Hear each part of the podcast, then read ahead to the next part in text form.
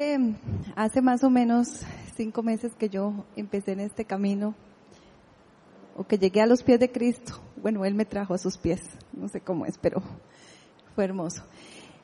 Resulta que estaba pasando algunas situaciones complejas y yendo de mi casa de Escazú como a Santana, yo iba manejando y estaba muy llena de tribulaciones y situaciones y entonces yo le dije, Dios, si todavía me ves, si todavía me escuchas, no me sueltes de tu mano. Yo siento que ya no puedo más. No me sueltes, no me sueltes, porque yo sí, me sentía terrible. Entonces, eh, bueno, ya seguí para la casa de Santana, que estábamos reparándola y haciéndole algunas cosas, y eh, me faltaba un cobertor de sofá eh, que me estaba haciendo una costurera que supuestamente era rapidísima y que me había prometido en tres días y yo iba tres días y la señora nada que me tenía listo el cobertor.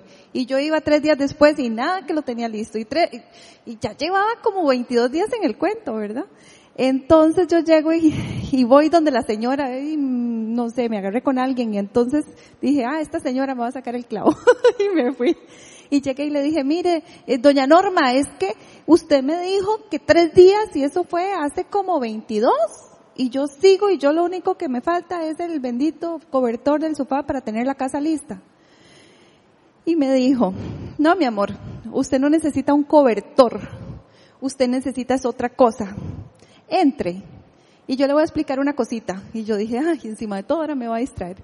Entonces ya entré y, y me dice, siéntese hacer cobertores o cuestiones de costura, ese no es mi principal trabajo. Mi trabajo principal es orar por personas como vos. Y yo dije, ah, ok, ya me salió pandereta la doña. y me sentó y no fue cuento, comenzó a orar por mí. Y yo comencé a llorar de una manera.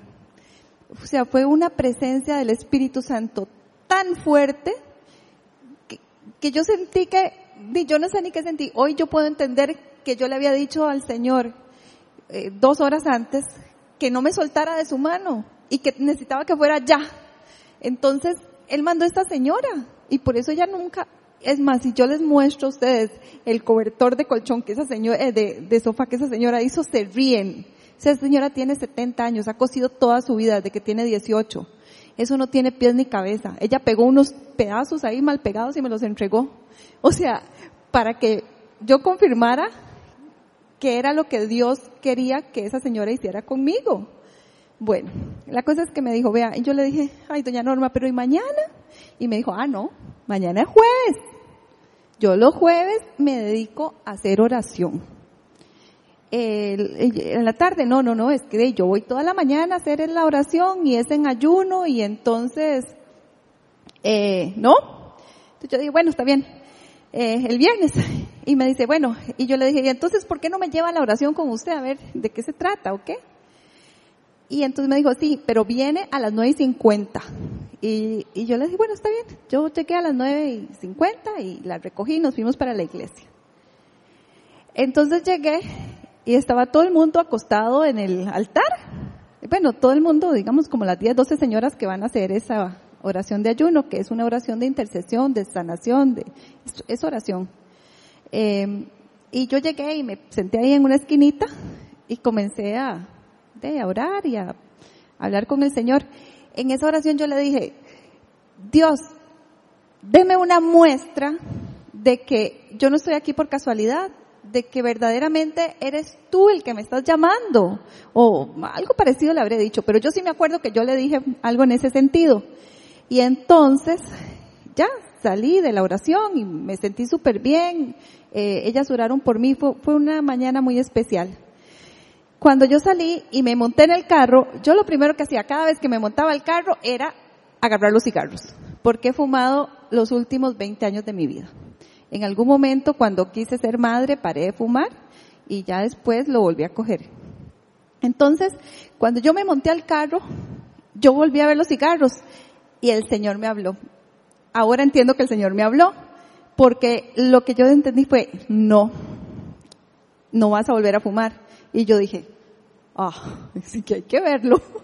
Entonces, yo dejé los cigarros ahí y no le dije a nadie lo que me había pasado. Y pasaron ocho días y yo no le conté a nadie lo que me había pasado porque yo decía, no vaya a ser que me den ganas de fumar otra vez. Y yo ando ahí hablando paja y entonces luego no es. Entonces yo dejé los cigarros y calladita más bonita. Y a los 15 días yo seguía sin fumar.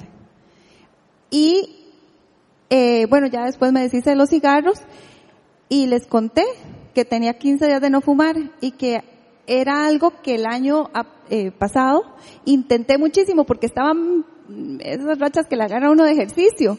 Y yo estaba haciendo muchísimo ejercicio y estaba corriendo y hacía tacfit y hacía esto y hacía lo otro y subía cerro pelado y subía la montaña y la catarata y la carambada. Y no pude dejar de fumar. Yo salía de hacer ejercicio y agarraba un cigarro. No lo logré. Y en este momento fue como un abrir y cerrar de ojos y, y sucedió.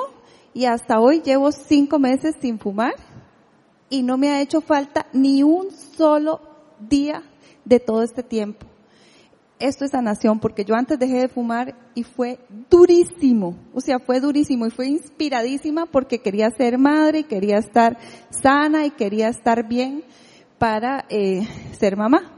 Y, pero fue un, fue una lucha día a día. Era una cuestión que me vencía.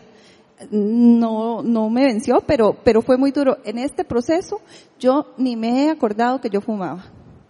Entonces, pues quería darlo como testimonio porque verdaderamente creo que el Señor nos sana, no solo físicamente, sino de adicciones y de este tipo de cosas. Y, los que han tenido eh, algún tipo de adicción saben lo difícil que es dejarla. Eh, y esto fue así. Solamente es Dios el que puede hacer estas cosas. Glorias para Él.